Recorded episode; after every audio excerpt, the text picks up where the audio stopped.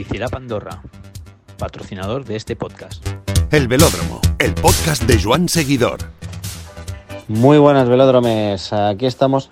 Uy, no, no, me parece que esta semana yo no voy a trabajar en este podcast. ¿eh?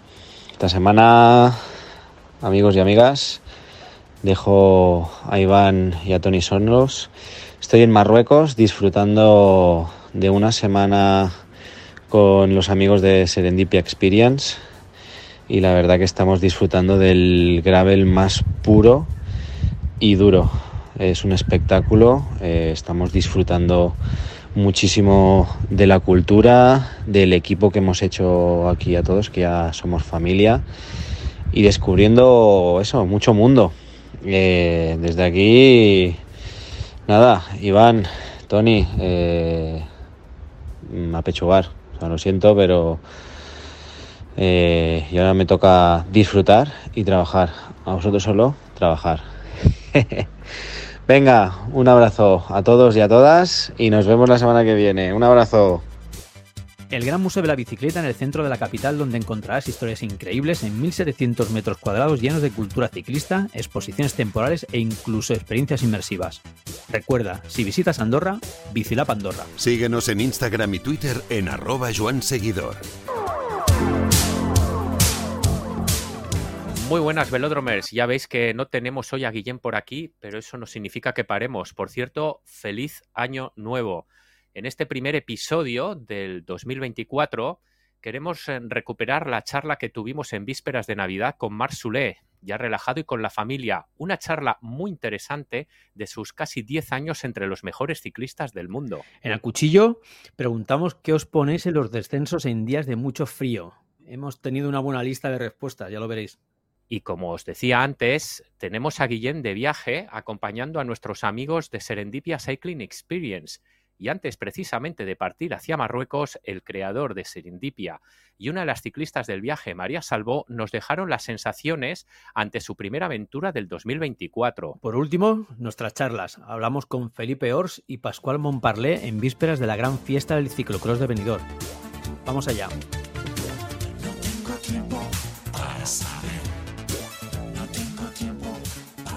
Tenemos a Marsulé eh, de vuelta a casa por Navidad, ¿verdad, Marc? Sí, sí, sí, unos días para estar con la familia y, y bueno, disfrutar. ¿Qué tal estás? Bien, bueno, ahora eh, ya con, con, un mes de entrenamiento, planificando la temporada que viene y, y con muchas ganas. Porque mm, que hiciste vacaciones en octubre, entiendo, ¿no? Más sí, o menos. terminó la vuelta y, y desconecté un mes entero este año he desconectado bastante después de la lesión, todos los training camps y tiempo fuera de casa, pues al final eh, desconecté y, y, a principios de noviembre, después del criterium de, de, Madrid, volví a arrancar. ¿Y qué tal las vacaciones? Bien, bien, eh, al final eh, aprovechando al máximo, que, que, parece que no, pero pasan, pasan muy rápido. ¿Algún destino? Así que... No, mira, no fui, fui a Dubái con, con la familia, uh -huh. con, con, mi hijo y con mi mujer. Y Marsule, fuera del ciclismo, cuando la bicicleta no llena su día, me has dicho que has estado un mes eh, ajeno sí. a, a, tu oficio. Bueno, al final he salido algún día con bueno, mountain sí, bike claro, para claro. desconectar. Pero, pero, pero no, no, con la obligación ni la rutina con la que no, la coges correcto, el, el es. resto del año. Eh, ¿Cómo Eso llenas es. el tiempo? Bueno, al final, eh, cuando, uh, cuando estoy con, con, la preparación, pues aprovecho las tardes para estar en casa tranquilo y salir a dar una vuelta. Y cuando no hago nada, pues, pues lo mismo, estar tranquilo en casa o, irnos eso, pues de vacaciones unos días a algún sitio o, donde toque. Pero la verdad que soy bastante de estar, de estar en casa con, con la familia, ya que durante el año pues, pues no estoy. Claro, claro. Bueno, el sacrificio del ciclismo y en tu caso, Sí. Marc, eh, si miramos, tú ya vas camino de los 10 años de profesional, ¿eh? Ojo, ¿eh? Sí, Ya no eres que- esa joven promesa que en el 17, 18 estábamos todos ahí barruntando, como te diría. Ya tienes casi 10 años ahí, ¿eh? Sí, he estado, creo que son unos siete años en, bueno, en, en Movistar, más o menos, y aquí en, en UA este será mi, mi tercer año. ¿Qué balance haces? Bueno, al final, eh, pues como todo, pues hay altos y bajos, pero la verdad que, que bien, que creo que, que al final siempre he, sido pues buen corredor. Eh, claro, como tú decías, ¿no? Quizás después de ganar la parís la gente tenía uso como, como, una, como si fuera a, ser un corredor quizás para disputar grandes vueltas y, bueno, me he convertido más en un corredor pues que, ayuda a los compañeros, que está pues los 21 días ayudando y, y los días que puede aprovechar las oportunidades. Es difícil de gestionar, por ejemplo, que tú generas una gran ilusión ganando París-Niza, el Tour del Porvenir, y luego, y, mucha gente te ve en un sitio que luego el, tiempo pasa y, tú estás en otro, que no es ni mejor ni peor, al final cada uno encuentra su sitio en la vida. Eh, es difícil de gestionar, entre comillas, esa frustración del entorno. No, pero es que, a ver, eh, frustración yo creo que tampoco. Al final se hacen unas, eh, se crean como unas expectativas y, bueno, al final yo siempre he sido consciente del nivel que tengo como entreno y, y, hasta dónde puedo llegar. Eh, al final no le haces caso porque yo creo que al final es al final tirarte piedras como en tu mismo tejado si, si solo te, te, crees no un poco lo que lees y, dejas de trabajar o no trabajas y y bueno, al final yo he seguido trabajando y he llegado hasta donde, o estoy llegando hasta donde, donde puedo llegar. Mantenerse por eso casi una década en este ciclismo cada vez tan exigente y que sobre todo a ti te ha tocado vivir grandes cambios. Tú has heredado un poco el ciclismo de los Purito, Valverde, Contador, Nibali, ciclistas que eh, corrían más, entre comillas, por sensaciones y ahora todo mm. tan científico, tan medido. Por ejemplo, Luis Le Sánchez eh, nos lo ha comentado varias veces. Eh, él no ha acabado nunca de adaptarse a este, esta presión de números, de todos separados en los hoteles, que cada todo mucho más profesionalizado a extremos, que en ocasiones el coco entiendo que, que lo acusa, ¿no? Bueno, por eso, como te comentaba al principio, al final, eh, cuando tienes ese mes de parón, quieres desconectar de la bici, ¿no? Eh, sí que al final haces lo que te gusta, pero, pero necesitas ese como off para como resetear un poco y, para volver a comenzar el año siguiente como con todo. Y sí, como comentabas, al final eh, en pocos años ha avanzado todo mucho y al final te das cuenta que, cada pequeño detalle cuenta y ese 1% o 0,5 los vas sumando y al final pues te hacen una gran mejora. Ahora mismo con, con los números que, que, tenía ¿no? en, quizás en el 2000, cuando pasé, eh, no, no, no quizás eh, no llegaría ni a profesional, pero a, igual que, he ido mejorando yo, ha ido mejorando también el ciclismo y al final todos esos números van subiendo y, y el nivel cada vez es más alto. Esa cosa, eh, con esta perspectiva que te da estos años de trayectoria, esa cosa que dices, no quiero retirarme del ciclismo sin poder ganarla una etapa en el Tour. Sí, ¿no? Eh, más o menos me lo podía imaginar, pero mm. quería oírlo de, de, tu voz. Sí, sí, es, es, un poco, ¿no? La, a ver, eh, de ganarme, me gustaría ganar una etapa de las tres grandes, pero, pero sobre todo la etapa en el Tour. Creo que, que es lo que quiero intentar antes de, retirarme, ¿no? ¿Y crees que es factible, por ejemplo, en una estructura como UAE, donde está todo tan jerarquizado y todo, sobre todo, tan volcado en mm. y Pogachar? Mm. Sí, mira, el año, el año pasado al final estaba con Poels y Van Aert, que nos fuimos los tres, o sea, había una fuga grande, de esa fuga nos fuimos los tres y bueno, venía de la lesión con un poco de miedo bajando, eh, gasté demasiado las bajadas y no pude estar en la última subida pues lo mejor que, que podía, estaba para hacer segundo tercero con, con Van Aert pelearme eso segundo tercero y al final eh, el equipo decidió parar para intentar probar que Pogacar, Pogachar eh, sacara tiempo no al final siempre hay oportunidades. El año anterior igual contra de igual eh, la etapa que gana Michael Matthews también estaba allí que hice creo que cuarto. O sea oportunidades pocas pero hay y intento siempre estar lo más adelante que puedo. Oportunidades que sí, por ejemplo, te han podido llegar en la Vuelta a España. No obstante, entiendo que correr con, un ciclista como Tadej Pogachar eh, condiciona mucho en todos los sentidos, ¿no? Sobre todo en que, por ejemplo, te miran mucho más desde fuera. Sí, al final eh, Tadej ha ganado dos tours, ha hecho podio la Vuelta, eh, eh, luego ha hecho dos segundos y gana todo lo que gana al año de, de carreras. Entonces, al final, pues, pues crea una gran expectativa en el equipo también y al final estamos todos para, para apoyarlo y ayudar al máximo. Y, más este año con, el equipo que va en el Tour. Yo creo que este año va a ser complicado, por ejemplo, que tenga e, ese día que me digan eh, intenta entrar en la fuga, si va para adelante, pues, pues puedes ir a por la etapa porque al final vamos con un gran equipo y en, en, cualquier gran vuelta, ¿no? Ya no solo es por la, figura Pogachar, también por la dimensión del equipo. Eh, ¿Tú has notado mucho salto entre UAE y, y Movistar? Sí, sí, eh, muy, muy diferente, eh, maneras diferentes de hacer. Cada estructura pues tiene su, su metodología y, bueno, la verdad que, me ha adaptado muy bien aquí en UAE.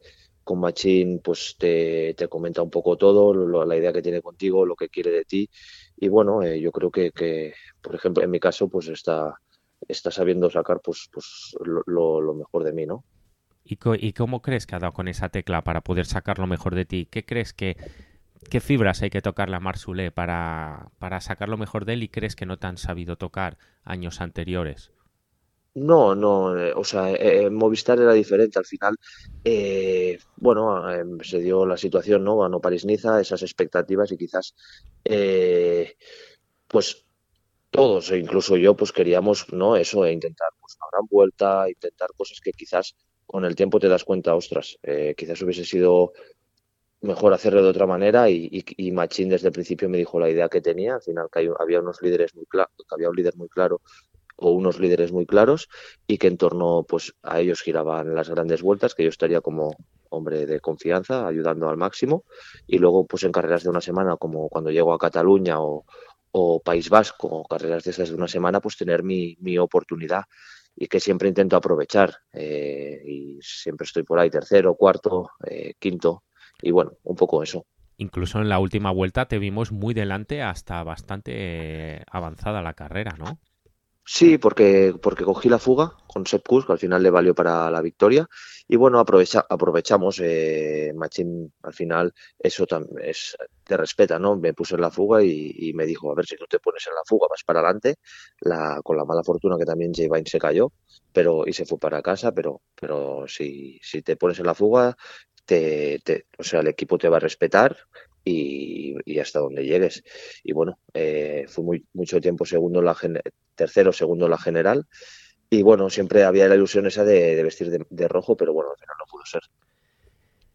¿Viste tus límites en una gran vuelta? ¿Viste dónde está, mm, dónde está em, el, el, techo de cristal de Marsulé en las grandes vueltas? Porque tú en, un, en cierto momento optaste a, o, te reivindicaste como posible líder a las grandes vueltas.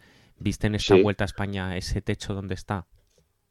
Bueno, sinceramente cometimos el error eh, de, arrancar el día del Angliru, de eh, atacar demasiado pronto y gastar ahí todas las fuerzas para que luego en el Angliru perdiera, perdiera, perdiera todas las opciones. Entonces, eh, bueno, al final techo tampoco, pero, pero sí más consciente del trabajo que me toca hacer dentro de una estructura así, ¿no? y también al final cuando tienes que hacer ese trabajo pues te respetan pero pero también eh, te tienes que sacrificar volviendo un poco sobre Tadei y su figura mm. em, ¿Es, eh, ¿Crees em, que es em, exagerado decir que ahora mismo es el mejor ciclista del mundo? Para mí no. Eh, es que tanto te puede ganar clásicas como te puede ganar grandes vueltas, carreras de una semana. Dime qué carrera crees que no puede ganar o a la que no puedo optar. Bueno, le tenemos que ver en Rubé, ¿no? Aunque en el Adoquín el año pasado el Tour lo hizo bien. Ahí voy, que al final que es un corredor que, que yo es un corredor que veo pudiendo ganar cualquier carrera que se plantea ir a Rubé y te la puede estar disputando. Pero como tú dices, optar. Eh, no veo a tantos corredores como para poder optar a todas estas carreras, ¿no? Está claro. Y mm, Tú estuviste, compartiste con él un momento muy simbólico y muy duro, entiendo, dentro del equipo y sobre todo para él, esa subida al Col de la Loz, fuiste su, su alma gemela. Em, ¿Cómo recuerdas aquel día? Mm, no sé si hablabais mucho o estaba todo dicho. Mm, tu labor, eh, ¿en qué grado queda? ¿Cómo gestionas eh, el momento? No sé, cuéntame un poco de aquella tarde. Bueno, eh, primero, pues en, la carrera Rafa y yo teníamos que entrar en la fuga, que es lo que hicimos, y a partir de ahí, pues empezó a acelerar desde abajo del valle, pues en Colderalos, y, y yo pues me, descolgué, y como grupo creo que solo iban, iban Adam Tadei y Félix estaba un poco así, pues me quedé, con ellos y les iba intentando porque Tadella me dijo que estaba, que estaba muerto y, empecé a traerle agua o geles, todo lo que necesitaba. Pero ya cuando, cuando se pone Kus un punto, un punto más rápido, Tadei me dice que, que está muerto, entonces voy con él, cojo su ritmo, Adam se fue para adelante con Rafa y bueno, hmm. eh, eh, fue un momento duro porque al final todos teníamos eh, grandes pues, expectativas, que al final sí que ha hecho segundo y ha ganado creo dos o tres etapas, pero, pero bueno, al final uno siempre quiere ganar, ¿no? El amarillo. Y bueno, fue duro, pero yo intentando animar por lo menos para que no perdiera ese, ese podio ni, ni, esa segunda plaza, porque en ese momento, con todo lo que quedaba y lo que vi, digo, uff, hmm. digo, tiene margen con Adam, pero, pero, pero ostras, que, por Adam no nos preocupaba realmente, pero, pero claro, cuarto, quinto, pues que no, que no perdiera tanto o que no incluso se bajara para, porque al final eh, va a ser segundo del Tour. Muchos otros corredores soñarían con eso, ¿no? Lo único que, que bueno, eh, claro, un, corredor que viene de ganar dos tours y luego el año pasado segundo, pues siempre, siempre eh, quiere estar en lo más alto, pero bueno, intentar animarlo lo máximo y para que llegara a meta. Aprendizaje brutal esa tarde, desde luego. No sé si viste la retransmisión en diferido o viste... Hay un momento simbólico. Tú sabes que este año en el Tour de Francia se han pinchado, por decirlo de algún modo. De, la radio, sí. Y yo creo que ese momento de Tadei eh, bajando los brazos y admitiendo su derrota y que estaba destrozado, eh, valió por todos los pinchazos de, del resto de la carrera en las cuales pues muchas veces se pinchaban obviedades, ¿no? Eh, luchar por la posición, mantenerlos fuertes. Y ahí la verdad es que, bueno, refleja también un poco el personaje, ¿no? Que está a las duras y a las maduras y que sabe encajar las derrotas con la misma naturalidad que gana, ¿no? Sí, la verdad que sí. A ver, eh, desde el principio cuando yo me quedo en el grupo ya, ya sabía, me dijo entonces yo lo que hacía era bajar al coche, eh, a subir bidones y geles, como te he comentado, y, ya les dije, Tadei va muerto, eh, aguantamos aquí, porque creo que aparte creo que tiraba Ineos para Carlos. Sí. Eh, y un poco eso, y al final pues también ves que, que, es humano y, todo el mundo pues puede fallar. No son, no son momentos no son momentos sencillos, no obstante, porque tú subes, bajas, te mueves por el pelotón y los rivales al final os están observando, ¿no? Sí, sí, pero bueno, eh, es que al final es, es, como un poco un juego, ¿no? Al final, si ven que bajas, están tirando rápido, bajas a por agua, subes, dicen, ostras, pues quizás no estamos tirando tan rápido si esto es, ¿sabes? Al final es un doble juego, ¿no? Al final tienes que jugar también a intentar engañar o ponerte a tirar como si fueras a reventar la carrera, ¿sabes?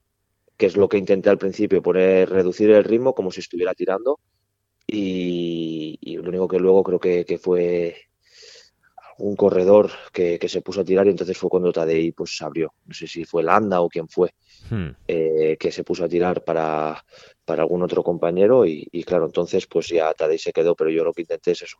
Quizás te pones a tirar diciendo, Buah, Tadei ahora va a arrancar, lo que sea, y lo que haces es aflojar para intentar. Al final son juegos. Son eh, juegos, desde luego. No, no, y, al final quizás Vingegaard ha tenido días malos, pero claro, te llevan a un ritmo que no sabes si probar, no probar, están y claro, a veces se engaña, ¿no? También, eh, que es un poco de lo, del juego, ¿no?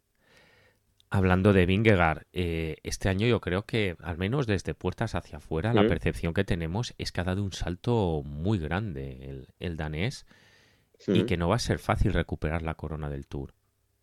Sí, bueno, eh, la verdad que, que, se le ve, pues, yo sinceramente el único que veo que le puede hacer frente es, es eh, creo que es que son los dos corredores que pueden mover los números que mueven y un escalón por detrás, pues sí que hay otros corredores, pero ahora mismo eh, creo que son los dos corredores que, que tienen que estar disputando eh, las grandes vueltas. Si están ellos, pues y, no hay nadie más, pues la verdad que, que de rivales así creo que, están ellos dos y luego estaría un Roglic, un Remco, pero, pero ellos están un peldaño por encima hay un monopolio, por eso en el pelotón esa también es la percepción tanto estadísticamente como en, presencia de los dos equipos de UAE y Jumbo, ¿verdad?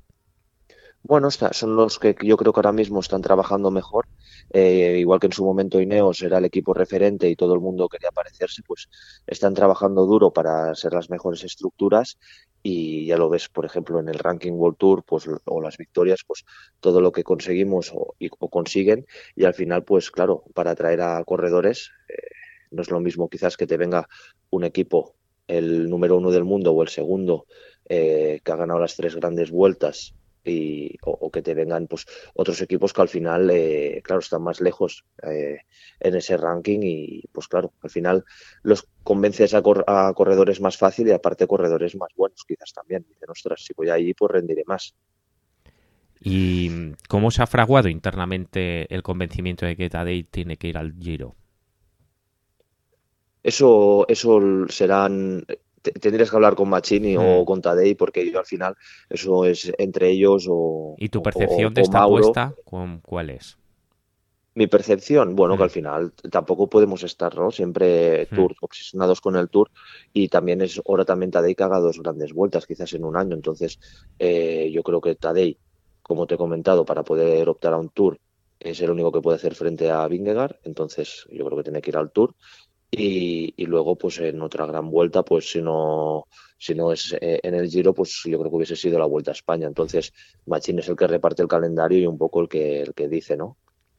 ¿Cuánto tiempo más se da Marsulé en el ciclismo? Bueno, no sé. La verdad que no, no me he puesto una fecha aún de. No, no me veo, o sea, me veo mayor dentro del equipo, pero, pero tampoco me veo tan mayor. Y al final, hombre, yo espero estar bastantes años más. Pero no te, no te podría decir si 5 o 7 o pero no, no, no creo que más de los 38, seguro que no. Te conocemos desde hace muchos años, Mark, incluso antes de ser profesional. Y mm, no sé cuántos años debes eh, llevas en la bicicleta ahora, si haces un cálculo rápido. Eh, bueno, pues eh, desde los 13 años, pues 17 años. 17 años, para arriba, para abajo, lugares, países, puertos, compañeros. Si tuviera que pedirte por alguna carrera que te haya gustado especialmente y de la que tengas un recuerdo personal y no necesariamente tenga que ser un triunfo, ¿cuál sería? Pero es que en cada carrera ahí tiene sus cosas, ¿no? Pues la, cuando, cuando debuté, por ejemplo, en Argentina, eh, la Vuelta a Cataluña también, que era la carrera de casa que al final o, un debut en una gran vuelta como pudo ser el Tour de Francia. Creo que lo que más me ha impactado ha sido el debut que hice en el Tour de Francia, lo que es, lo que es, lo que mueve, lo que es, que no tiene nada que ver con ninguna otra carrera. Y un lugar cuando cuelgues la bicicleta que te gustaría, mm, la bicicleta a modo profesional, que no a modo de, practicante, ¿te gustaría volver con tu bicicleta? ¿Cuál podría ser? Es que al final, pues cuando viajas, pues también te, da para ver cosas y, incluso eh, es que Australia, por ejemplo, eh, me gustó. Eh, estuvimos solo en la zona de Adelaide y luego estuvimos en la zona de Sydney y ahora para el Mundial de, hace, pues creo, dos años. Y la verdad que, que bueno, Australia o, o, me gustaría que nunca he ido en bici probar de ir a Estados Unidos. Hmm las, eh, pues, las rutas esas que se ven ahí por, por Colorado y todas esas para hacerlo bici. Además, tú tendrás buena relación con Sep, supongo que él te podría te podría bueno, sí, sí, o sea, no, al final es eh, hola y adiós, eh, tampoco no, es, Ah, vale, pensaba, bueno, como estáis también en el entorno eh, también en Andorra y demás, pensaba que igual. Sí, bueno, al, al, final hablas bastante eh, en el pelotón, pero no. A hmm. ver, se, o sea, podría, eh, se podría preguntar, pero no es una. O sea, no, es una relación ahí que digas de esto que al final siempre. siempre de pues, vacaciones juntos, vamos. Que no. Eso es. ¿Y un compañero en el pelotón? o me vas a decir que cada uno tiene lo suyo y demás, pero al menos uno que diga, ostras, con este me he identificado mucho, muy buen recuerdo de él, ha sido compañero de habitación, no lo sé, o de charleta en el pelotón?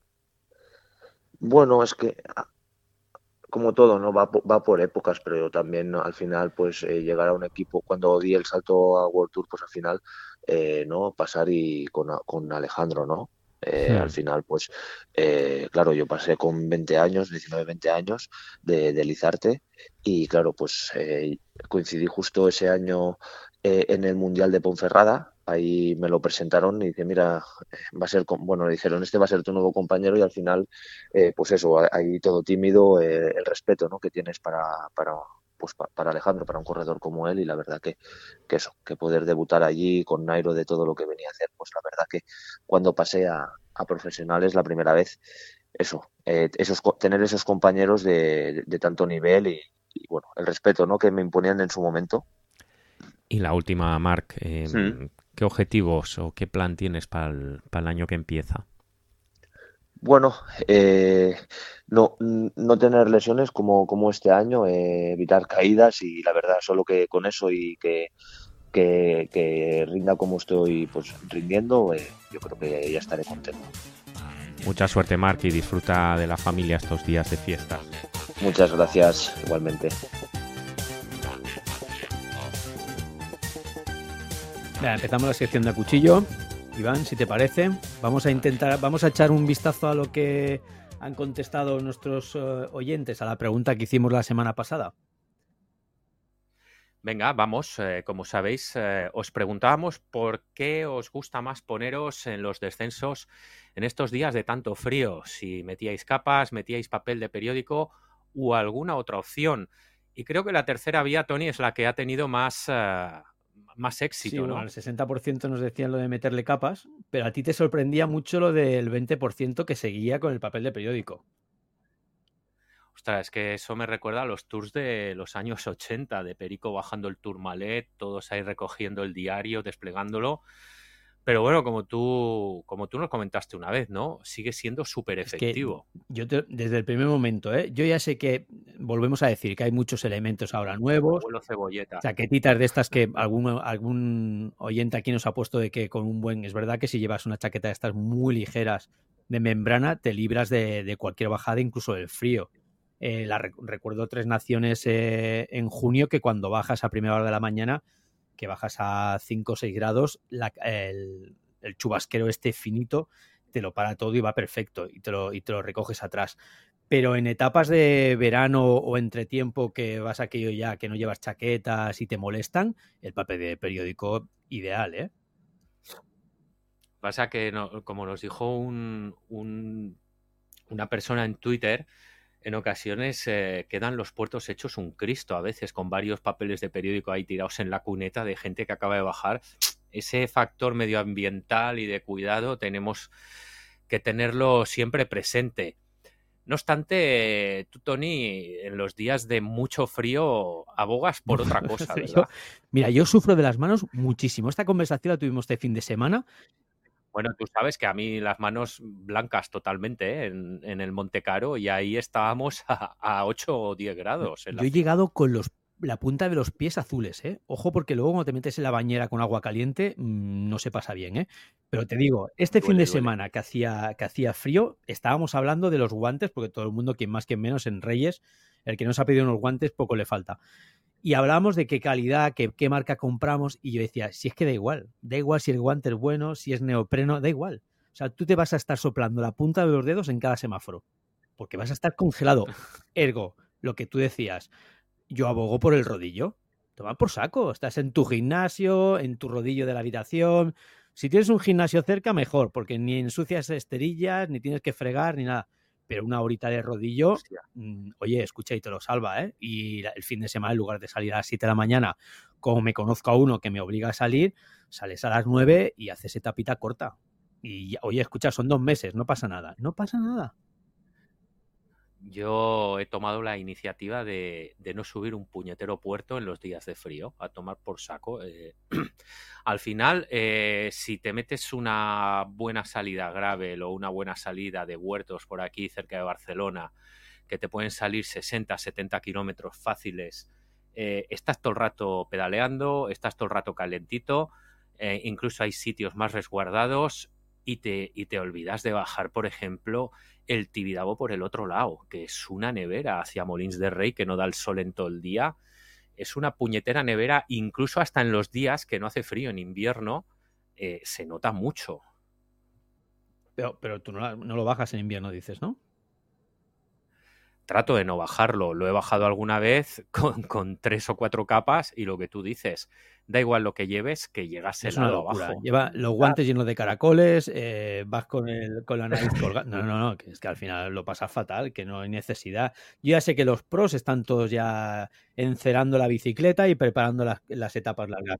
Sí, bueno, pero es que estos se van a Alicante, que, que sí, que tienes mm, algún día fastidiado de frío, sobre todo cuando te metes hacia el interior, pero cuando estos llegan al interior, eh, ya son las 11 de la mañana, con el sol más o menos sobre tu coronilla, y claro, no es lo mismo que nosotros que tenemos otros quehaceres, sobre todo los fines de semana, que tenemos que salir más temprano y claro, eh, salto a las 8 de la mañana como tu amigo. Que no, que no, que no. Y así recuerdos a él. Luego me escribirá un WhatsApp y me, contestará lo que estamos hablando. Pero que no, que no, que no hay, que, no hay necesidad. Ya pasará febrero y ya nos plantaremos en las etapas de las previas a las carreras o, los compromisos que tengamos por ahí. Y lo que tú decías, y lo que tú decías del papel ese de periódico, yo entiendo la aglomeración de desechos, ¿eh? Entiendo que debe ser en las grandes carreras, o sea, en las grandes pruebas como cicloturistas, quiero decir, como la Quebranta o alguna de estas, ¿no? Porque yo no he visto aglomeración. Normalmente el cicloturista sale con su grupeta de 20, no hay 300 tíos que se quiten un papel de periódico. Ostras, pero hay muchas rutas y muchos puertos, por ejemplo, en la Sierra de Madrid, que los fines de semana deben estar atestados de ciclistas. Entonces, claro, basta que coincidan tres o cuatro que lo hacen como para que mucha gente lo generalice. Pero sí, sí, es. Yo creo que es más obvio para, para como tú dices, la quebrantahuesos, la Tres Naciones, son además marchas que, por otro lado, eh, subes puertos muy altos en los Pirineos, te puede, como sabes, girar el tiempo y los descensos se pueden convertir en un problema. Bueno, de hecho, la Tres Naciones hubo un año, hace bastante tiempo, que fue en septiembre, llovió, bajó en picado la temperatura en, en Valira y mucha gente llegó con hipotermia al final del descenso. Eh, mientras podamos evitar eso, mejor. Tú sabes que, cuando coronas tres naciones arriba de todo, el cambio de clima cuando vas por el lado francés es notable. ¿eh? Y solo hace falta que se nuble, solo hace falta que se nuble un poquito para que te caigan 10 grados de golpe. ¿eh? Entonces sí mm, que pasas frío. Es mucho más húmedo. Sí, sí que pasas frío, sí, sí. Pero la chaquetita, ya te digo, yo llevo una chaqueta de una marca muy fina, de columnas de estas de para aguantar el chispeo, como le quieras decir, y con esto vas tapado toda la bajada, ¿eh? No necesitas más, ¿eh? Mm. Pero bueno. Que mm, vamos a, pasar, si quieres, a la pregunta de la semana que viene. Eh, ya que estamos aquí todos de estreno, buenos propósitos, dejar los Oye, una cosa, una cosa, quería preguntarte. solo, una pregunta, solo una pregunta. ¿Tú ves al Bora cambiando el verde Sportful por Red Bull? Hombre, eh, como diríamos aquí en Cataluña, pagan, Sampera canta, ¿no? Y si Red Bull les compra la mitad del equipo y quiere ser el primer sponsor, cambiarán, evidentemente. Lo que a mí no me acaba de convencer es eh, a saber a qué nivel va a poner Red Bull el ciclismo, ¿eh? porque ojo que estamos hablando de otro transatlántico que entra y como los equipos tipo Movistar, eh, AG2R y compañía no se pongan las pilas, van a quedar muy descolgados de la ¿Tú crees que hemos pasado a un siguiente nivel? Es que a mí me da una sensación esta temporada de que hemos pasado a otro nivel en cuanto a las inversiones de patrocinios en el ciclismo. Bueno, entró Lidl con el año empezado, empezó a meter bastante, bastante dinero en Trek. De hecho, creo que es el equipo que más ha fichado, el que mejor ya veremos si es el que mejor ha fichado. Y ahora Red Bull, que como bien sabes, eh, no, es ajeno al pelotón. Al final Red Bull estaba, está en el casco de Van Aert, estaba en el casco de uno de los ciclistas de Bora e incluso en el de Tom Pitcock es decir, no era ajeno y solo tienes que pensar que para que equipos como Ineos, Jumbo Visma, bueno, ahora Visma eh, Lisa mm, Bike, creo que se llama, y Bora dejen que una marca ajena a ellos eh, patrocine a uno de sus corredores en carreras como el Tour de Francia, imagínate el poderío que tiene Red Bull. No, no, es como tú has dicho, es un transatlántico, ¿eh? Lo que me da a mí mm. que la cosa se va a encarecer, todo va a ir en alza y ya veremos hasta dónde luego tendremos la burbuja esa de, grandes marcas. Bueno, eh, mientras entren bien, el, tema es que, tengamos un pelotón más o menos homogéneo y, más o menos igualado, que ya, no, lo es. Pero claro, que ya no lo es, pero que no se siga desigualando más, cada vez más, ¿no? Eh, al final veremos cómo acaba, pero tú sabes que Red Bull, eh, todo lo que toca, eh, fútbol, Fórmula 1, lo hace a lo grande. O sea que veremos si quiere replicar el modelo, por ejemplo, de Fórmula 1 en ciclismo. Pues va, retomamos lo que tú estabas diciendo, la pregunta de para la semana que viene. Pues eso, que hemos hablado con, con, el, con el amigo, cuyo WhatsApp eh, te digo que mejor no leas en antena, puesto que puede ofender a muchos colectivos. Y nos ha dado, nos, ha dicho cuatro opciones, es decir, en ese propósito de Año Nuevo y, más allá de, quemar los polvorones de la Navidad, ¿cuántos kilómetros prevéis barra queréis hacer en 2024? Y hay tres opciones, hasta 3.000, entre 3.000 y 6.000, entre 6.000 y 12.000 o más de 12.000, lo que sería prácticamente ser ya un casi World Tour, ¿no? Que sé que mucha gente, mucha gente eso se lo hace. A ver qué nos responden. Tenemos estas, estas cuatro opciones a ver cómo está ese, ese baremo de propósitos para el 24 en lo que hace referencia a volumen, a kilómetros, que luego otra cosa es la calidad que quieran ponerle, pero hacer 12.000 kilómetros y meterle calidad es ya a nivel supremo, aunque creo que la amplia mayoría estamos muy lejos de eso. Alguno conocemos, ¿eh? Yo tengo cerca uno que cuando se aburre a mediodía se coge la bicicleta y vuelve por la noche, ¿eh? y, y, me enseña el Strava no voy a decir el nombre, pero eh, o sea, me hunde en la miseria, ya te lo digo. Bien, pues ahí queda esa pregunta. Me parece interesante. Cuatro, cuatro posibilidades, ¿no? Globero, aceptable, aceptable superior y pro, y pro Tour, ¿no? Casi. Exacto, sí, algo así podríamos decirlo. A ver en qué baremo se mueve la gente y, cómo está motivada para quemar este. Pues venga, va. Nos vemos la semana que viene con las respuestas.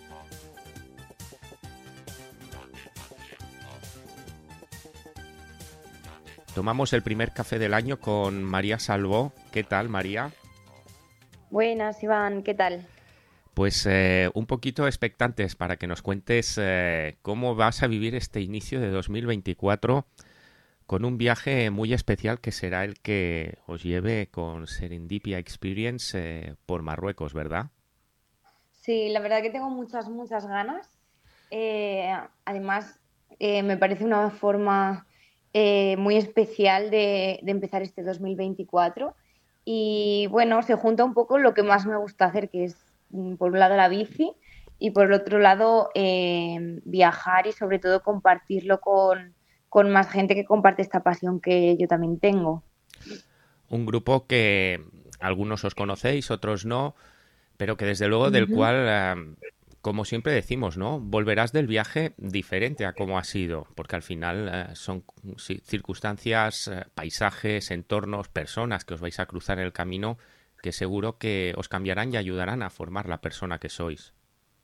Sí, yo creo que es un poco indiferente si conocemos o no conocemos a la gente, porque creo que este tipo de viajes te, te une mucho, sobre todo pienso que la bici también, como tiene esta parte de sufrir disfrutando, que, suelo decir, em, también te une mucho, el, te hace apoyarte mucho en la gente que te acompaña, el sentirte eh, respaldado, el sentir que te están acompañando, que no estás solo, que esto te ayuda mucho y luego ya lo que tiene el hecho de viajar, de conocer nuevas culturas, de, bueno, abres un poco tu mente, ves también lo que hay fuera ¿no? de tu zona de confort, ves otras formas de pensar, otras formas de, vivir, de, entender la vida y yo creo que esto te nutre mucho y es muy positivo de cara a, forjar un poco la personalidad de cada uno y con, a partir de estas vivencias.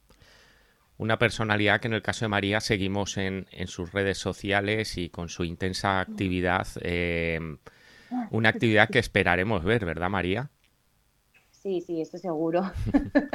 ya lo iré, intentaré ir enseñando, em, bueno, un poco eh, esa parte de, dentro, ¿no? Del viaje para que la gente pueda conocer, mm, no de la misma manera, porque yo creo que si no estás ahí eh, es muy difícil transmitir exactamente lo que, lo que tú estás viviendo y esas experiencias, ese contacto humano no lo vas a tener.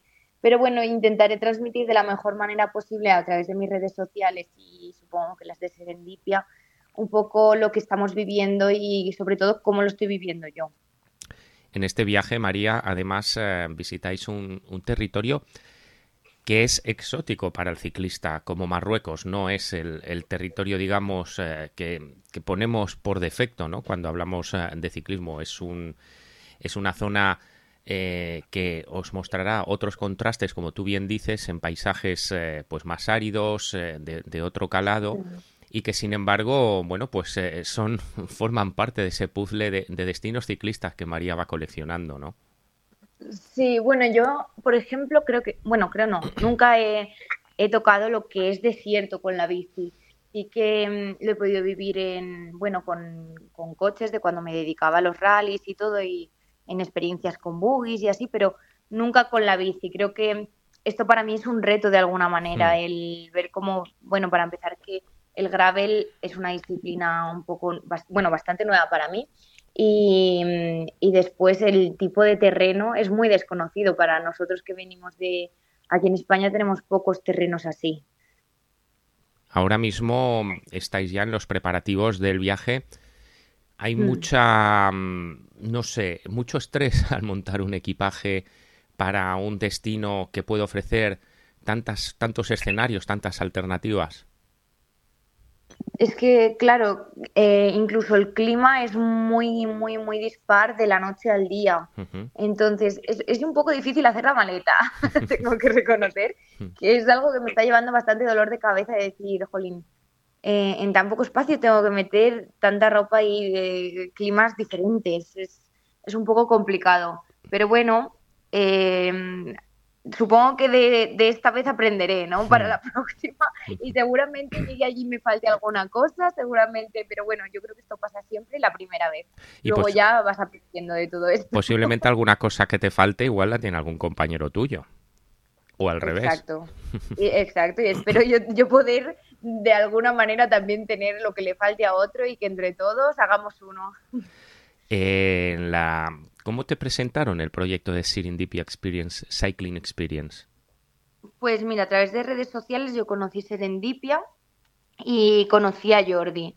Y fue, bueno, el que Jordi explicase un poco lo que quería conseguir con estos, con estos viajes y este proyecto, mm, me gustó porque no lo vi simplemente un viaje, lo vi como realmente experiencias donde vas a encontrarte, donde vas a a vivir desde dentro nuevas culturas, donde eh, vas a disfrutar de lo que te gusta, no sé, lo vi como una experiencia mucho más allá de un simple viaje a conocer un, lugar o simplemente a ir en bicicleta.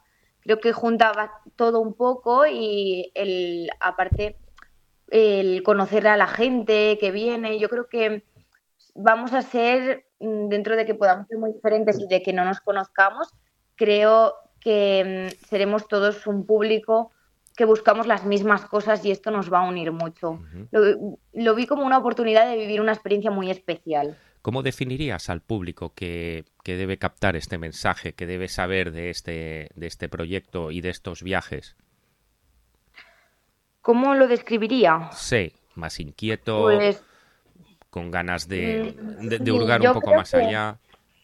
Exacto, yo creo que es gente que nos guste la bici y viajar, que creo que esto es algo que lo recogemos la inmensa mayoría, pero luego creo que tiene que ser gente que realmente eh, esté abierto a conocerse, a mm, experimentar, a compartir.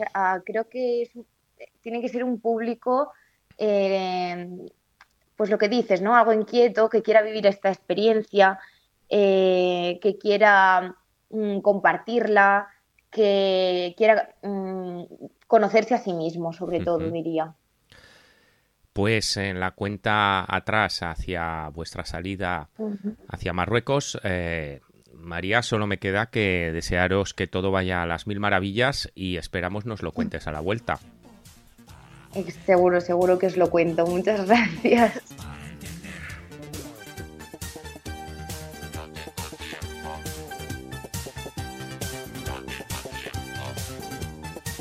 Muy buenas Jordi, feliz año. Primero de todo, estamos en unas horas muy especiales para Serendipia eh, Cycling Experience, ¿verdad? Sí, hola, un feliz año también para ti. La verdad es que estoy muy contento porque vamos a iniciar este viaje a Marruecos. Estamos justamente la, en la semana previa al inicio del viaje, el domingo salimos para allí y tenemos esas mariposas pues en el estómago que con muchas ganas ya de poder iniciar esa aventura. La complejidad del viaje antes, durante y después. Aquí estamos hablando del antes. Eh, hemos hablado con María, una de las eh, de las personas que viajarán con vosotros a Marruecos y, cómo se está rompiendo la cabeza en los preparativos. Eh, para ti como organizador, ¿qué te supone? Pues bueno, en la sobre todo esto ha empezado hace tiempo, primero de todo, pues teniendo todo controlado, ¿no? Al final, pues toda una logística de un viaje, ya un viaje a un, destino, pues eh, como es Marruecos, pues ya tiene su propia complejidad, que es la logística, pues de ir a otro país nuevo. Entonces, lo primero de todo, pues es tener claro todo el itinerario, ¿no? De, del viaje, los hoteles, eh, las personas que, vas a visitar durante el viaje y luego a partir de ahí pues todos los preparativos, ¿no? Que al ser un viaje en bicicleta pues tienes que pensar en el rato que estás en bicicleta como en el rato que no estás en la bicicleta y, entonces pues claro es una época pues en Marruecos que es eh, una época que no suele ser la más de alta ocupación, sino que es de, porque es invierno, hmm. también hay invierno en Marruecos, entonces hay que pensar un poquito también en el clima de, Marruecos, que parece ser que, que Marruecos pensamos que hacemos siempre, siempre, calor, pero también es muy extremo, hace calor, pero también hace frío. Entonces, pues hay que tener toda esa logística controlada y sobre todo, pues recomendar a los clientes y a las clientas, pues qué tipo de ropa y equipamiento tienen que llevar mucha variedad, entiendo, en poco espacio, con lo cual eh, el viaje empieza siendo diferente desde el principio, ¿no? el, más con menos. Sí, exacto. Al final creemos que también pues no es como un bikepacking puro, porque al final pues tenemos unas personas que nos acompañan durante todo el, recorrido, que nos van a ir llevando eh, por el itinerario pues nuestro equipamiento, pero claro, al final pues hay que pensar ¿no? que, cuanto menos equipaje llevemos, pues menos cargados iremos durante todo el viaje y más ligeros, sí, es más sencillo.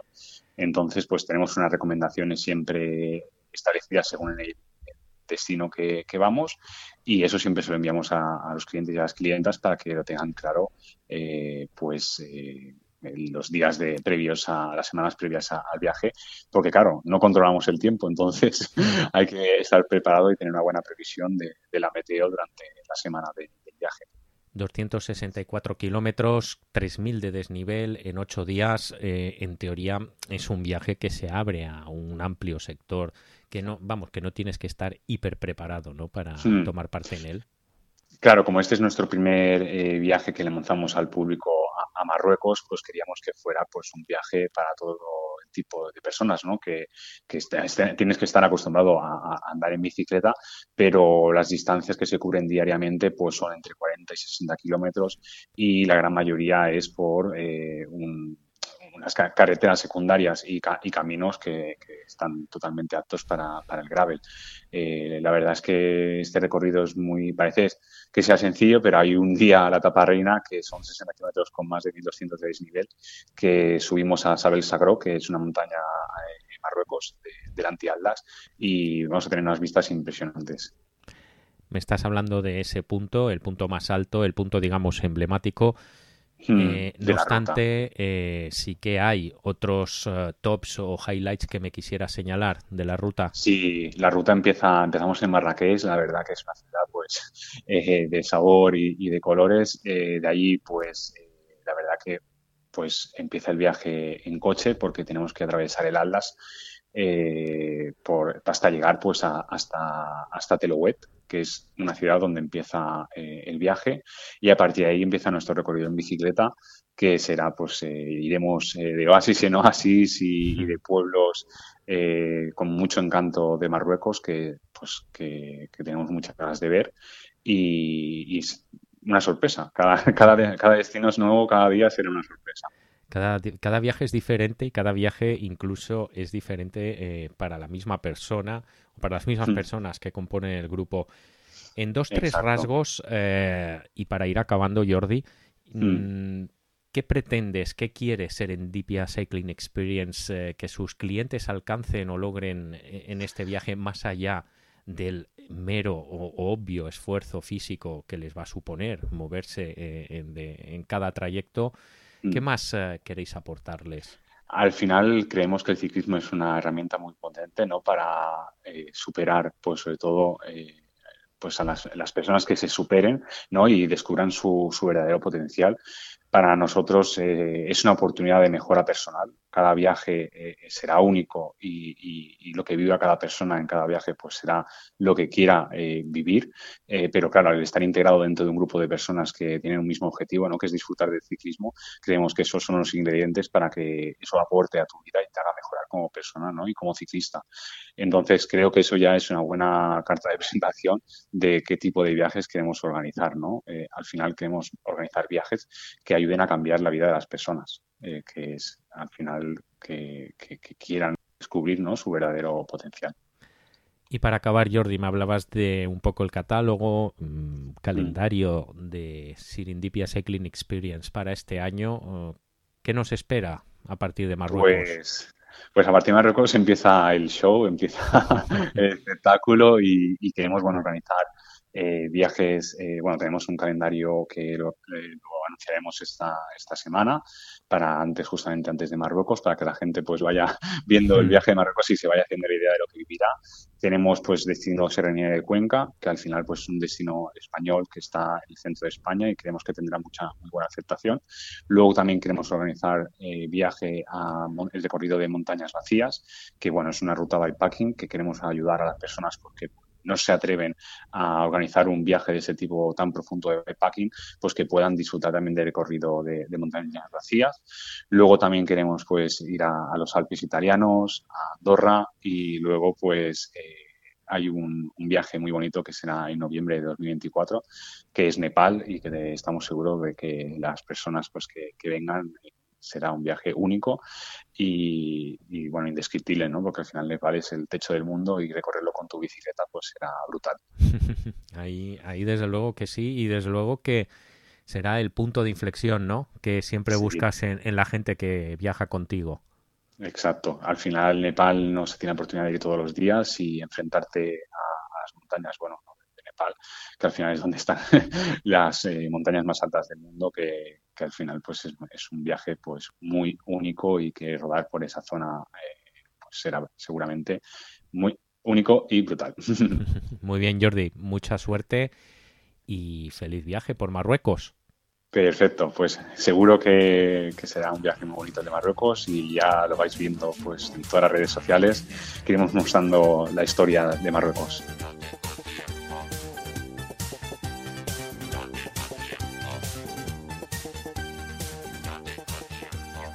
Arrancamos el 2024 con una cita que ya sabéis eh, va a causar furor. El año pasado se estrenó la Copa del Mundo de Ciclocross en Benidorm y ahora estamos en vísperas de una segunda edición.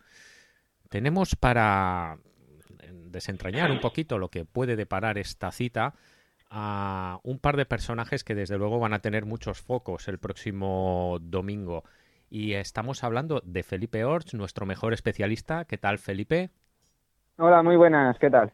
Y Pascual Montparlé, el ideador, entre comillas, de todo esto. Pascual, muy buenas. Hola, muy buenas, ¿cómo estamos? Pues dos, eh, dos frecuentes aquí en el podcast del cuaderno de Joan Seguidor y quería mm, empezar un poquito con Felipe, puesto que este año se te ha visto más arriba que nunca, Felipe. Supongo que el año, la temporada 23-24, está resultando ese paso adelante que tú siempre preveías que debías dar, ¿no? Sí, sí, este año la verdad es que he subido un escalón y como he dicho en alguna entrevista ya, creo que realmente no ha sido un escalón mucho más grande que otros años, pero sí que es verdad que ha sido ese paso entre el podium y no podium en Bélgica, ¿no? Que al final es una diferencia muy grande, una, un escalón psicológico, por decirlo así, difícil de, de superar y que lo hemos conseguido. O sea que yo creo que no podemos estar más contentos. Lo importante es eso, ¿no? Lo que lo que decimos, seguir en esa línea, ¿no? Y que cada año eh, se siga mejorando ese rendimiento y esos resultados, que al final es lo que marcan, ¿no? Lo que lo que realmente eh, significa, ¿no? Eh, la, progresión. Serías un poco la envidia de las quinceañeras, haciendo un símil fácil, tras verte ahí en un podio a la izquierda de Matthew Van Der Poel. Sí, la verdad es que yo mismo, ¿no? Es una foto que, que pienso guardar y pienso recordar. Al final es un corredor que, que está marcando una época y no todo el mundo tiene una foto con él en el podio. Al final es un rival, cuando te ves tan cerca, no un rival directo, aunque la verdad es que está siendo muy superior este año, pero, pero sí creo que es algo bonito.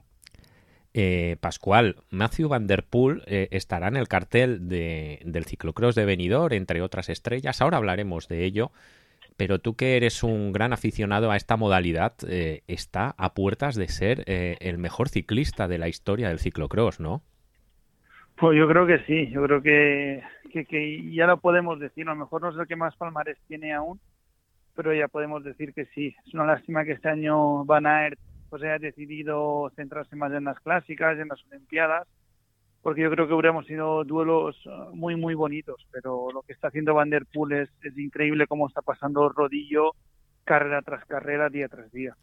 Está, si no me equivoco, a, a un par de mundiales de, de igualar a de Blaming, un nombre que ya es mayúsculo, ¿verdad? Fíjate, Roger de Bleming. Yo creo que, que, es de los uh, primeros clasicómanos junto a Edimer que, que yo escuché. Fíjate, fíjate si es un fenómeno o no. Felipe, ¿qué te parece que la Copa del Mundo, tú que eres tan habitual a viajar a Bélgica, Países Bajos durante el invierno, la tengas en la puerta de casa, en Benidorm?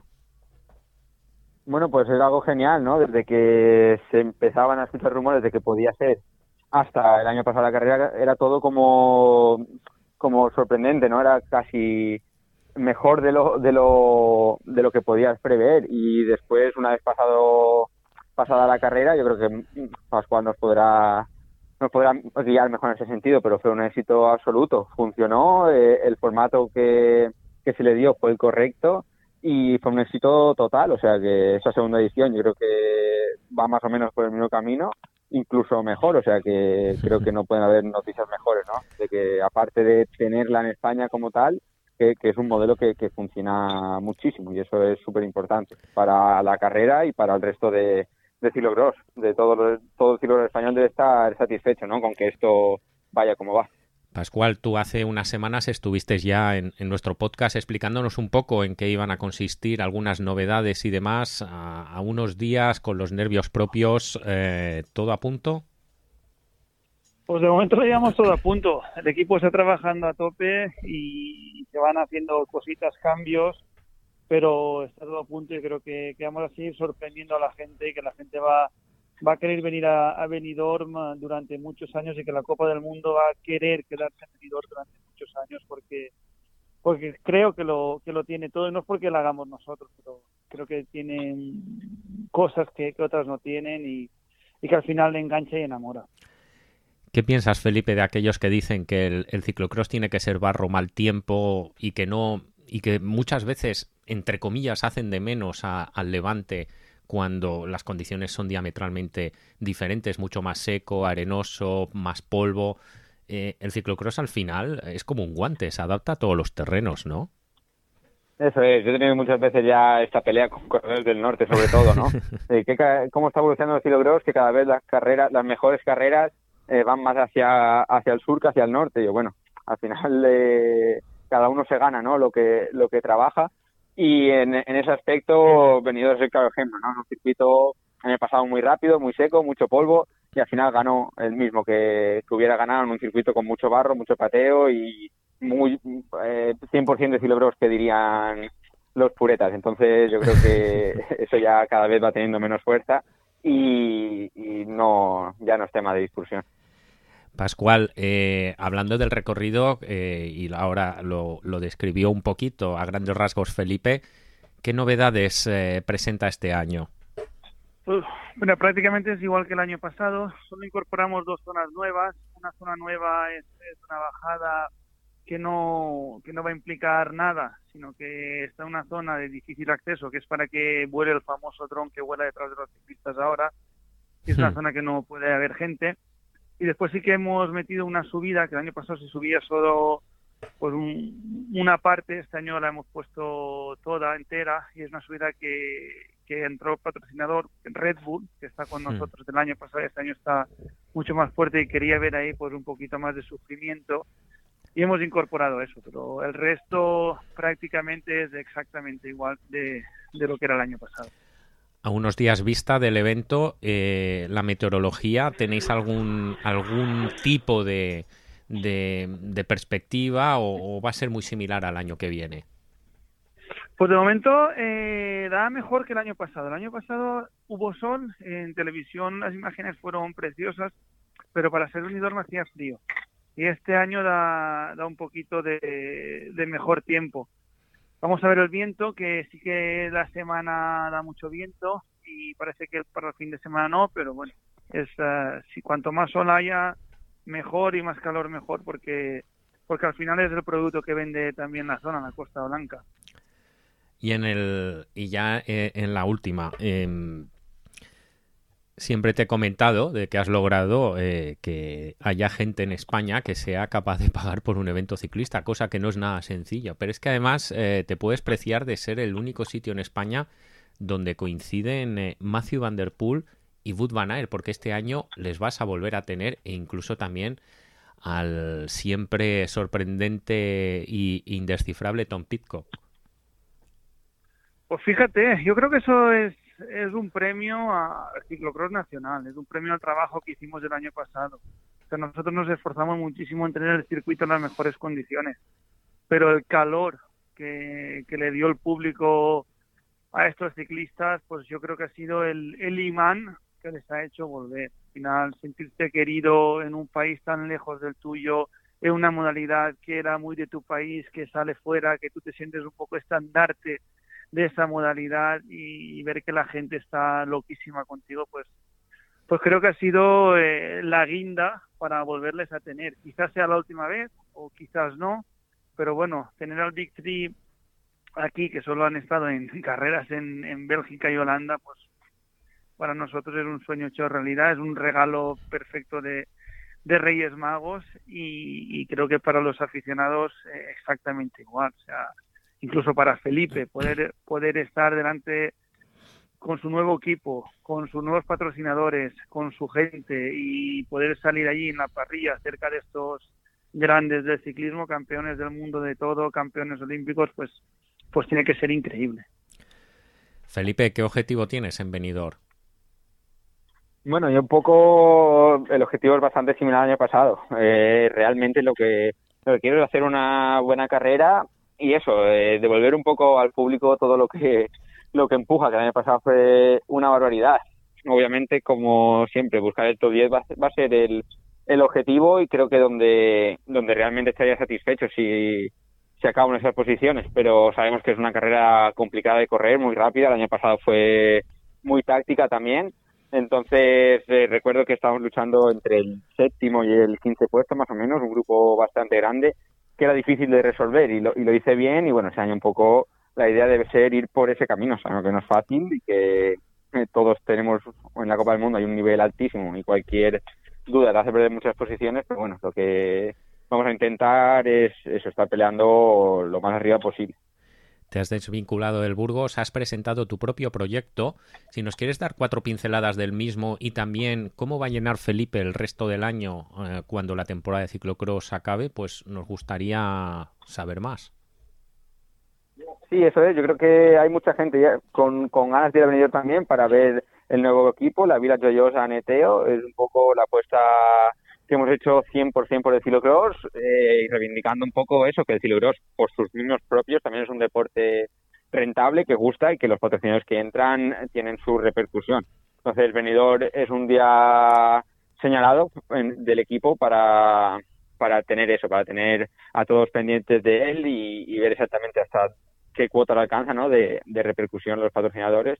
Pues ya te digo, más que todo eso, eso era hablando un poco en temas de técnicos, no en temas económicos, pero sobre todo creo que Unidor lo que es es la gran fiesta y el sentimiento ¿no? que hay por ver cómo está evolucionando la disciplina y cómo una carrera de este nivel ha tenido tanto éxito aquí en, Alicante. Pascual, ponnos la guinda. Eh, ¿Qué auguras ha venido para el futuro, más allá del 24 que ya tenemos aquí a tocar? Bueno, pues ahora lo que, lo que tenemos que hacer es demostrando que, el ciclocross aquí en, Alicante, en la Costa Blanca, en España, pues es importante. que venga mucha gente, que le demuestre la UCI que tenemos que estar entre esas 10 copas del mundo que, dicen que se van a quedar. Que nosotros tenemos que ser una de ellas. Somos las que más entradas en preventa pues vamos a vender. Yo creo que este año vamos a, vender más que el año pasado, que fueron 12.000 en preventa. Así que, que le auguro muchos años y, y muchos ciclocross de una zona que la verdad pues pues no era de ciclocross y tenemos al lado de Benidorm un tío que se llama Felipe Ort que hace podiums en Bélgica y en Benidorm hacemos una Copa del Mundo. Lo impensable hace cinco años lo tenemos hoy aquí y, esperemos que dure mucho tiempo este binomio. Señores, que un placer hablar con vosotros, expectante de lo que vaya a pasar este fin de semana y, y, allí nos vemos. Mucha suerte Pascual, que vaya todo muy bien y mucha suerte Felipe, que acabes lo más arriba posible. Ah, muchísimas gracias. Muchas gracias de disfrutar ya.